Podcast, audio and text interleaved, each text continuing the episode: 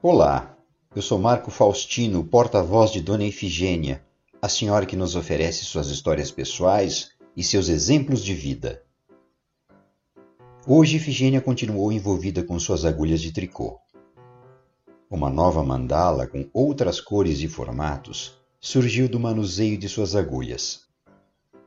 O médico não esteve presente durante o dia, então ela acabou conversando mesmo com uma das paredes do quarto. Ouçam só. Olha só como essa mandala ficou bonita. É um presente para o meu querido médico. Pena que ele não está aqui agora para ver, mas depois eu entrego para ele.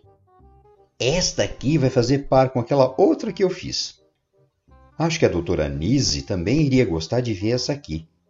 E o doutor Osório César? O que será que ele acharia? Olha só! Acabei me lembrando do Dr. Osório César, um grande psiquiatra e médico brasileiro que começou os trabalhos com arte-terapia até mesmo antes da doutora Anise iniciar os estudos dela nessa área. Ele foi pioneiro aqui em São Paulo e no Brasil desse sistema de tratamento e de aproximação com pessoas acometidas por doenças mentais. Paraibano, ele se transferiu para São Paulo nos anos de 1920 e já em 1925 começou seus trabalhos de médico psiquiatra no antigo complexo do Juqueri, em Franco da Rocha, um complexo hospitalar de atendimento a doentes mentais que durante décadas manteve milhares e milhares de internados no local. Além de sua ótima formação em medicina e saúde, ele também tinha alma de artista. Era pintor, músico e grande admirador das artes em geral. Nos anos de 1930, ele foi, durante alguns anos, companheiro da renomada pintora modernista Tarsila do Amaral e, segundo amigos próximos, acabou sendo um grande influenciador até nos trabalhos dessa artista extraordinária. Por conta desse seu perfil e formação, ele tinha visão muito à frente de seu tempo e implantou oficinas de arte-terapia e laborterapia para pacientes do Juqueri, uma experiência que ele já apontou em seu principal livro, Expressão Artística dos Alienados Estudos dos Símbolos na Arte, publicado ainda em 1929.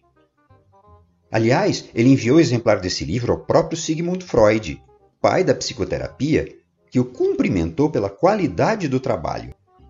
Eu me atualizei para saber informações mais recentes e fiquei sabendo o seguinte: Osório César trabalhou por 40 anos no Juqueri e faleceu em 1979, mas seus trabalhos foram reunidos em um museu, inaugurado em local ao lado onde funcionou por tantos anos aquele manicômio.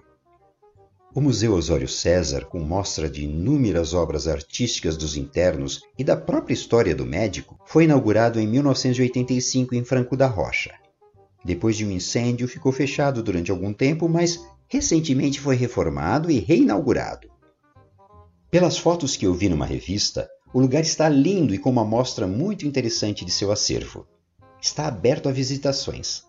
Se eu não tivesse alguns problemas de locomoção, eu ia querer dar um pulinho lá. Fica pertinho da estação de trem de Franco da Rocha. Vou ter que me contentar com as fotos que eu recebi. Olha que assunto diferenciado que Dona Efigênia nos trouxe hoje. Você sabia que havia esse tipo de museu, um grande acervo de obras de internos acometidos por doenças mentais, ao lado do antigo manicômio do Juqueri? Vou contar uma coisa. Eu já estive lá e pude conferir. Vale mesmo a pena ver. Até o próximo episódio.